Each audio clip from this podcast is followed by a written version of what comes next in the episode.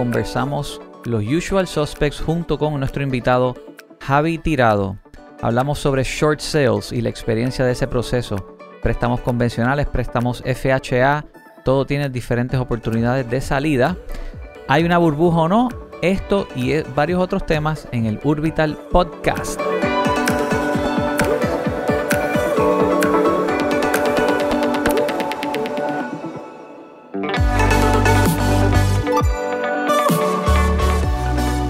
Bienvenidos al episodio del Urbital Podcast. Hoy me acompañan Coral Buret, Fernando Rodríguez, Brandon Zavala, Iván Zavala y además invitado especial Javi Tirado de 180 Ad Agency. ¿Cómo estás Javi? Súper bien, muchas gracias por tenerme aquí. Gracias Javi. Eh, en conversaciones con él, hoy vamos a traer el tema sobre los short sales y las experiencias que hemos pasado aquellas personas que, que compraron y tuvieron que pasar por este proceso. Javi fue uno de ellos y pues vamos a discutir este tema abiertamente hoy. Javi, cuéntanos, ¿tú haces una inversión en Caguas? Sí, esto fue como en el 2000, en el 2002, que compré una propiedad eh, pre, eh, pre-construction en, ¿puedo decir la organización? Sí, claro. La Serranía en Caguas, en preconstrucción. Creo que el, el precio fue 272 mil dólares. Eh, viví ahí como por 10 años. Eh, después me mudé a Nueva York y la estuve alquilando por varios años.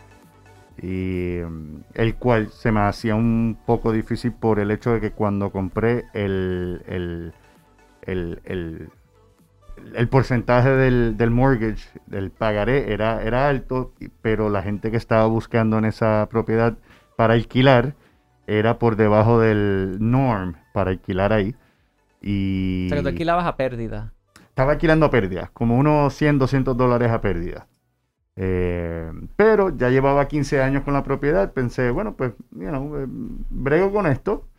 Empezaron a bajar un poco los intereses, pensé refinanciar. Refi- pude refinanciar y bajé el pagaré un poco, que, que fue una movida bien chévere.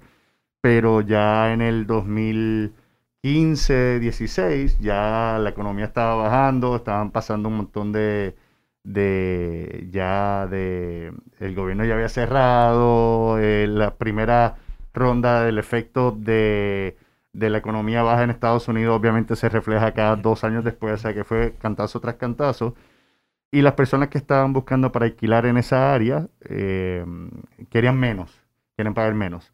Estamos hablando de casi, quieren pagar como 1.200 dólares, algo así. Sí, y la hipoteca estaba como en, en 1.800. Eh, en ese momento yo recién tuve, tuvimos, yo y mi esposa tuvimos dos niños, y, pero nuestra vida entornaba alrededor de Guaynabo y estar viviendo en Caguas eh, con dos niños, eh, mi esposa viajaba mucho, me encargaba mucho de ellos, tenía que cambiar algo en mi vida para que eso funcionara con mi estilo de vida. Seguí alquilándola y nos mudamos temporalmente a Guaynabo, porque es donde tengo la oficina, la oficina de mi esposa, eh, donde estaban los cuidados de los niños, la familia que puede en cualquier emergencia ir a buscarlo, en vez de estar yendo a Caguas, regresando, Caguas, regresando, y me ahorraba eso a dos horas de, de- de tráfico diaria. Eh, durante esa época, pues, eh, me estaba dando cuenta que no estaba consiguiendo eh, inquilino y estaba pagando, pues, la renta en Guaynabo y la hipoteca en Caguas. Y, y se me estaba haciendo difícil, se me estaba haciendo difícil, porque lo que estaban buscando para alquilar, estaban queriendo pagar solamente, ese, el mercado de, la- de esas casas para alquilar estaba en 1200. Y yo con una hipoteca de 1700, 1800, o sea, era una pérdida. Eh, y yo mudarme para atrás iba a ser una pérdida mía también, entre horas, entre eh, agobios. Y ya llevaba 15 a 17 años con la, con la hipoteca y- y la puse a la venta. Estuvo como 6, 8 meses en el mercado para venta y no, no, no aparecía, Nada. no, no aparecían compradores. Era una época que la gente estaban entregando casas. Eh, no era el momento, como dice, it, it wasn't a seller's market, it was a buyer's market. Las casas estaban por debajo. But there were no buyers. They were apparently no buyers. Eh, eh, hablé con la importancia de, un corredor eh, que, tenga, eh, que, sepa de esto. Hablé con, un corredor y me dijo, mira, deberías hablar con el loss mitigation del banco. Ese loss mitigation no, no, quiso ni entrar al, al, tema, pero yo le dije, mira, se me están acabando las alternativas, tenemos que buscar una, una solución a esto. La he tenido en el mercado por ocho meses. I'm willing to figure out a way de, me dicen que hay un producto que es el short sale y la diferencia que hay, pues we'll work it, right? Ya que ya llevo una hipoteca con ustedes por 15 años, pensaría que estarían ahí para ayudarme, ¿no? En el momento que, que uno eh, necesita, ¿verdad? Eh, fue un proceso largo y un proceso donde me sentí como que eh, estropeado, especialmente de parte de ellos, como que no querían tocar el tema, pero al yo sacarle y pedirles los productos, no fue que me ofrecieron varios productos que había afuera para este tipo de casos, lo tuve que investigar yo, cuáles son las opciones que tengo. Entonces tuve que ir yo al banco y decir, yo quiero esto, quiero esto, que estoy viendo esto, ¿por qué, no me ofrecen esto? Eh, lo pusimos en short sale, eh, vinieron como cinco ofertas variados. Uno de 10 mil dólares debajo, otros de 20 mil dólares debajo, y el resto como 22, 25 mil dólares, eh, dólares por debajo de la, de la hipoteca, del costo de la casa. Obviamente el valor de la casa había bajado. Eh, los 15 años que llevo ahí, el equity, pues obviamente se perdió, como mucha gente perdió mucho dinero en esa época. Eh, gracias a Dios nada más tenía una propiedad. Eh, tengo amistades que tienen muchas propiedades y perdieron mucho dinero. Eh, pero yo estaba dispuesto a, tener esa pérdida porque mi vida cambió y bueno, pues, let's move along. Eh, me empezaron a, a, cuestionar mucho la gente que estaban viniendo para ofertas. incluso algunos de ellos, la primera, segunda y tercera oferta, estaban dispuestos a hacer la hipoteca con ese mismo banco. O sea que el banco iba a sacarle provecho a esas hipotecas con ellos. Eh, y estaban dispuestos a, hacerlo ya. En eso vino María. Yes. Ah. ah, collective sigh. Vino María y destrozó bastante de la casa. El el de la oferta más alta, que era solamente 10 mil dólares, dijo, no, pues me quito porque yo también tengo 20 otras cosas, después de María, que esto y lo otro. La segunda y tercera oferta, estamos hablando de 17 a 22 mil dólares de diferencia, me dijeron, la oferta se queda y la casa as is. Wow. As is. Yo llamo al banco y les digo, señores, arranquenle el brazo, porque esos 20 mil dólares son los que le tienen que meter a la casa para ponerlo up to date, porque María destrozó. Em, y, mínimo iba a ser 20 mil dólares fácil. Pues el banco empezó a dar la, la, no quiero decir excusa, eh, para el punto de ellos era la realidad de ellos que no había underwriters, porque no había luz, no había empleo, nadie quería trabajar, porque todo el mundo estaba bregando con sus situaciones personales en sus casas. Entonces, alargaron el proceso. Esto fue, eh, María fue septiembre 30. 20, por ahí, eh, entre 20 y pico a 30. En diciembre, dos meses después, todavía me decían, no, no tenemos gente para trabajar el caso. Y yo tengo una oferta con la casa as is. Que quieren hacer la hipoteca con ustedes mismos. lo, tienen para decir, firma aquí ahora y muchas gracias. Además de un proceso de ocho meses de que la casa no se vendía.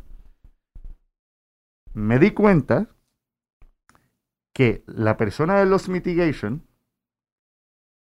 y esto va a sonar un poquito pues, fuerte, pero es mi punto de vista, es una empleada de la cual ella estaba following due process. Yo le dije, mira, si esto alguien lo ve de punto de vista de negocio del banco, esto es para aprovecharlo ahora. Tú probablemente estás siguiendo las instrucciones diarias que tú tienes que hacer de que, ah, no me ha llegado este papel, no puedo proceder a esto, no puedo hacer esto porque no me ha llamado tal persona. Pero de seguro, si hay alguien above que entienda lo que es el negocio y cómo el banco puede tener más ingresos, es ahora. No pierdan esta oportunidad porque se van a quedar sin mí haciendo pagos de la hipoteca, se van a quedar sin venderla, se van a quedar con una casa que hay que arreglarla para después ponerlo a la venta. It's a lose-lose si, si, si no aprovechan esto. Literalmente no hicieron nada. No hicieron nada. Lo, atrasaron, lo atrasaron. Y, llegó el punto que yo le dije, mira, eh, no puedo, no puedo. Me dicen, no, eh, ¿sabes qué? Lo, se ha discutido internamente y queremos que con tu seguro hagas la, tasación, consigues, consigas los contratistas, arregles la casa para poder volver a ponerla en el mercado al precio que debería estar. Yo, muy calmado, le dije, usted ha tratado de conseguir un tasador hoy en día después de María. ¿Ha podido conseguir un contratista hoy en día? No, no, o sea, están que no, no dan y se tardan meses. No solo eso, en lo que yo consigo esta tasación de arreglar la casa, llevarla al seguro, que los seguros estaban por pagar en, a, un año. O yéndose a la quiebra, o a quiebra. o a quiebra. 2022. Entonces, yo le dije, yo, yo no puedo esperar dos años más aguantando esta hipoteca. No puedo ni pagarla y ¿sabes qué? Para eso van a ser dos años en los que yo la arregle para después ponerla en el mercado, para tratar de venderla otro año más, son tres años. Tú me dices a mí que si yo te entrego la casa, ¿se me va a dañar el crédito por siete? Pues ya voy a estar a mitad. y, voy a perder todos mis ahorros aguantando la casa. ¿Sabes qué? Again, me puse sombrero de negocio o de negociante y dije, esto no, esto es una pérdida aplazada por tres años. Déjame cortar la hora, la herida, déjame taparla.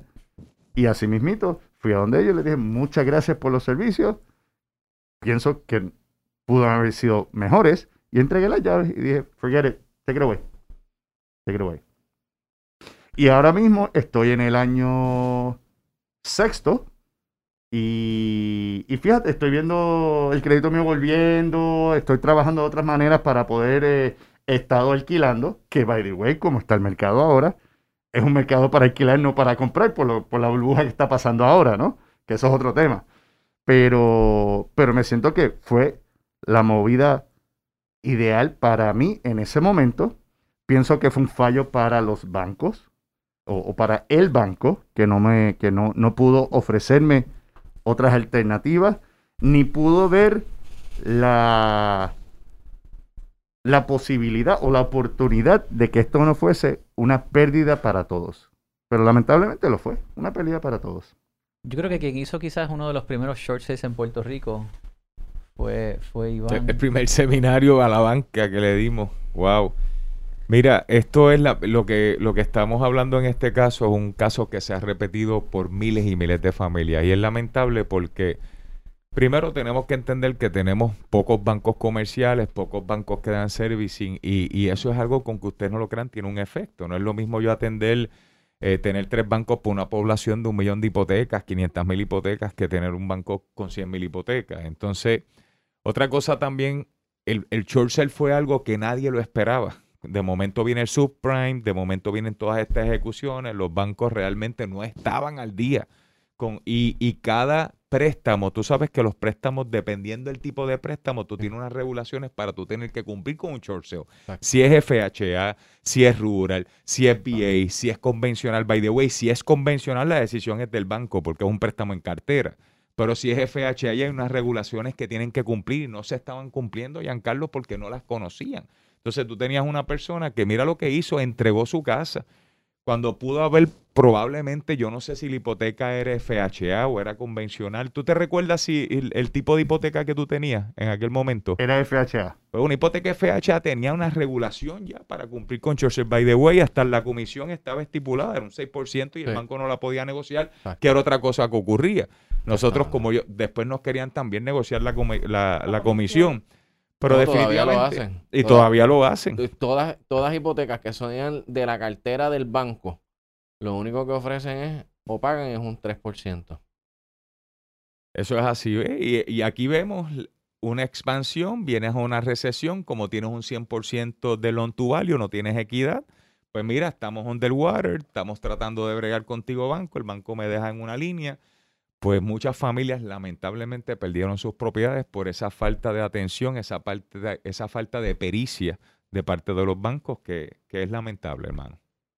Y, y están pasando casos actualmente, este, y personas que están dispuestas a pagar, están dispuestas a negociar. Y yo tengo una cliente, va al banco y le dicen, mira, no hay problema, vamos a hacer un plan de pago. El plan de pago es que por 12 meses nos va a pagar 10 mil dólares mensuales. Entonces no puedo pagarte 2.200 dólares de hipoteca, pero voy a sacar 100 mil para entonces ese plan de pago 10 mil dólares mensuales. Y no tan solo eso, tengo otros clientes que van a los mitigation, personas de 50 a 60 que cuando se retiran, la hipoteca ahora paga más y dicen, mira, no puedo pagarla, tengo el mejor interés, van a modificar el préstamo y le dicen, bueno, lo que podemos hacer es extenderte a 30 años más. Unas personas con 60, 70, 70 años, extenderte a 30 años más.